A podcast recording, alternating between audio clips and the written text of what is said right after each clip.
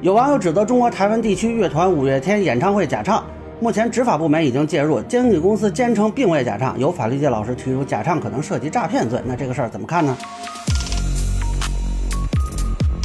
大家好，我是关注新闻和法律的老梁，欢迎订阅及关注我的频道，方便收听最新的新闻和法律干货啊。事情源头呢是十一月三十日，博主麦田农夫发布视频鉴定五月天上海演唱会十二首歌，他认为呢其中存在假唱的情况。我们可以做判定了，就是为你写下这首歌前面那几句是假唱啊，后面从这里开始变成了真唱。那他的办法呢是用粉丝录制的现场视频提取人声看准不准，如果太准就认为是假唱。这个事儿呢在热搜上可以说至少七进七出了吧啊，我觉得。也是年底没什么大新闻。那目前呢，经纪公司相信医院发了声明啊，坚决否认假唱，并且表示配合调查。上海文旅局执法总队这边表态，正在调查，没有结论啊。有人吃饱了撑的去采访钟远协啊，钟远协说呢，关注到此事啊，等文化执法部门的处理。也就是说呢，压力就给到文旅局这边。那如果文旅局认定不存在假唱，可能就得解释一下麦田农夫的那个质疑是怎么回事。那对此网友呢也是议论纷纷吧啊，路人基本上都是对打击假唱表态支持。呃，也有一些人好像不太喜欢五月天。那五月天的粉丝呢，有的是不相信假唱，有的是觉得去现场就是奔大合唱去的，别人管不着。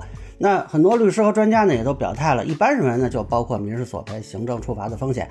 呃，比较独特的是蔡雅琪老师提出可能涉及刑事诈骗罪。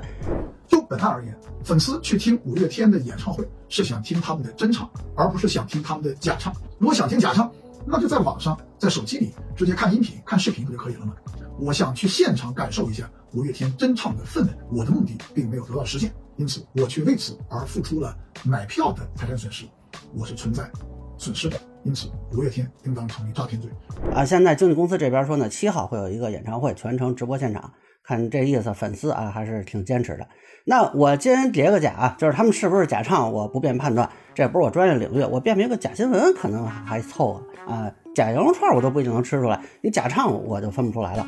而且呢，鉴于可能涉及著作权的问题，我也不在视频里给大家放这个音乐的片段了。有兴趣的朋友可以移步麦田老师的账号自行判断。这里我们主要说一下可能涉及到的法律问题，不就针对这个事情啊。那么首先呢，这个事儿是需要执法部门调取证据的。啊，很多人可能觉得，哎，我看了这个博主的视频就挺有理的，我觉得就能确认。这里有个证据效力问题，他找的这个视频啊，是网上有人说是现场录制，上海演唱会的一位粉丝拍的这个十二首歌的视频啊，呃，音质还是不错的啊，我都下载下来。那么问题是不是来了？这是不是现场录制啊？它会不会有后期合成？会不会有人故意上传了经过后期制作或者至少一定修音的这种视频呢？啊，这个咱们也不太清楚。所以就需要执法部门根据当天现场的演出记录和视频资料来确定。依法呢，演出举办单位应当派专人对演唱演奏行为进行监督，并作出记录备查。记录内容就包括演员、乐队、曲目的名称和演唱演奏过程中的基本情况，并由演出举办单位负责人和监督人员签字确认。啊，这玩意儿你就拿不出来就傻了。啊，另外呢，现场应该是有视听资料的啊，这个也是可以用来确认的。实际上呢，假唱处罚很早就有，第一个案例应该是二零零九年有一个黄圣依个人演唱会在成都举行，但不是黄圣依假唱啊。是有两个演员叫方子元、殷有灿被认定假唱，那分别被处罚了五万元。当时就是通过技术手段查出来他们是假唱的。据演唱会音控室的工作人员介绍，演唱会的音频信号是由话筒声音和伴奏音乐两部分组成，两路信号经过调音台扩音后，最后储存在计算机硬盘中。通过调阅硬盘原始音频文件，可以掌握歌手在演唱时到底是真唱还是假唱。然而，演出结束后，执法人员要求主办方提供并复制硬盘音频数据时，却遭到了当事人的拒绝。当时我们在举证的时候，我们那个 U 盘，当时那个音控公司我们考虑过后不给我们，最后他们那个 U 盘就往外丢，丢丢到外面，呃地上。幸运的是，被丢到人群外的 U 盘被现场保安捡到，并及时交还到了稽查队员手中。音频文件的数据分析显示，方子元、殷有灿在演唱时，话筒音轨没有音频信号，也没有使用现场扩音，是用事先录制好的歌曲代替现场演唱，属于假唱。当然不知道五月天的演唱会用的是不是同样的技术啊？可能技术上会有所进步吧啊！但肯定是有相关资料的。央视新闻报道说呢，目前五月天的演唱会音视频已经提交给了稽查部门。南都报道称，相关演唱会的原始音视频材料已经在鉴定中，那未来相信是会有一个结果的。呃，至于认定之后的处罚呢？啊，很多人也都说了啊，假唱违反了营业性演出管理条例，如果查实是可以做行政处罚。啊，可能需要说明的是，很多媒体说是五月天最高要罚十万，但是我觉得如果查实罚谁还不一定啊，这个要看他们这个具体怎么操作的啊，各自处于什么角色，以及这个歌手本人是否知情。那如果我说歌手是真的在唱啊，只是现场为了效果放了带人声的音乐，或者说现场放错了，那歌手耳返里是听不见的啊，那你又怎么来应对呢？啊，我再说一次啊，我没有评价这个事儿的意思啊，这里并不是说经纪公司或者五月天乐团是这么做的啊，只是说歌手被罚和经纪公司被罚是不一样的，这个有待确认。另外呢，也可能倒过来啊，有可能只处罚歌手。前面提到二零零九年那两个歌手被处罚，就没有提到演出组织方被处罚的情况。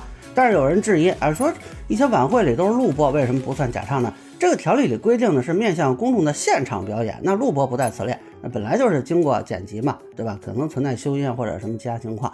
啊，那么有些歌迷认为呢，假唱也没问题啊，自己就是冲着大合唱去的，这个可不可以啊？当然可以，但这个只能解决民事索赔的问题啊。也有很多人有这个误区啊，就是混淆行政处罚跟民事索赔。比如说俩人打架，派出所做的是行政处罚，就是拘留罚款，你要医药费赔偿啊，你得走民事索赔。当然你可以说，哎，我们和解吧啊，那有可能行政处罚也不做了。但并不是所有的行政处罚都可以通过和解消除的。比如说，你过马路被一个闯红灯的车给撞了啊，你起来一看，哎，这司机是你家哥哥啊，你说没事儿，我乐意被撞，我怎么那么开心？我撞啊，那你可以放弃索赔，但他闯红灯这个事儿是跑不了的。那目前营业性演出的规定就类似这个情况啊，你不索赔是你的事儿啊，拦不住行政处罚。要是索赔呢，如果涉及欺诈的话，按照消保法三倍赔偿是可以期待的，但是一般。这个个人举证是比较困难的，需要在行政处罚认定之后啊，才比较有可能吧。呃，至于中演协呢，老实说，这时候媒体去问他们就有点好笑。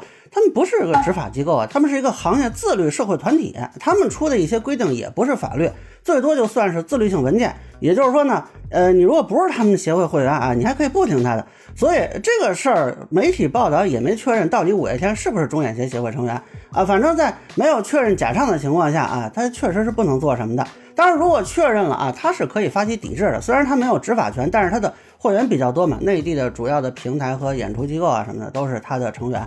呃，如果大家就都不跟你玩了，那你在内地啊就有点混不下去了吧？啊，所以大家看南都的报道说的是会监督引导会员单位在行业范围内对相应演艺人员实施自律惩戒措施啊，就是这个意思。他的技能就是发动会员啊。至于这个刑事责任的问题啊。我个人认为呢是不能构成的。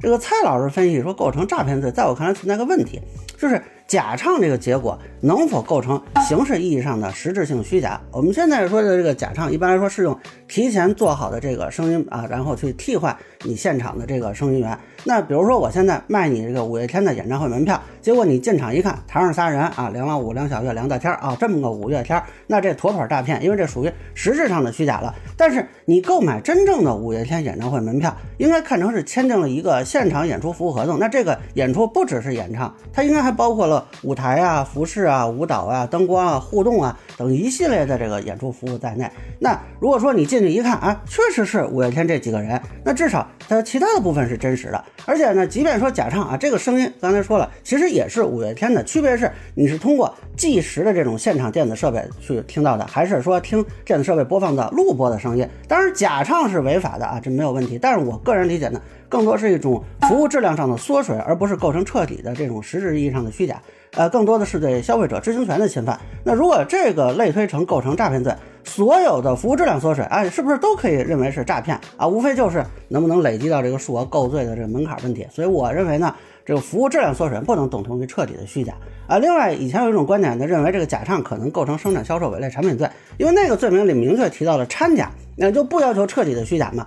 但那个是针对产品的啊，至少目前没有扩展到服务领域。那按照罪行法定原则，也不能做这种扩张解释啊。所以通常呢，也认为是不构成的。呃，其实我还想过，会不会构成非法经营罪呢？口袋罪嘛，啊，这个时候不知道用啥时候用。那你看，营业性演出管理条例是国务院出的行政法规啊，符合刑法的国家规定的这个范畴。但是有一个要求是情节严重才能构成非法经营罪。那目前呢，没有对于演出服务质量缩水的情节严重的具体规定啊。其实我们退回。营业性演出管理条例，其中很多条款都是有构成犯罪的这种指向的，说依法追究刑事责任。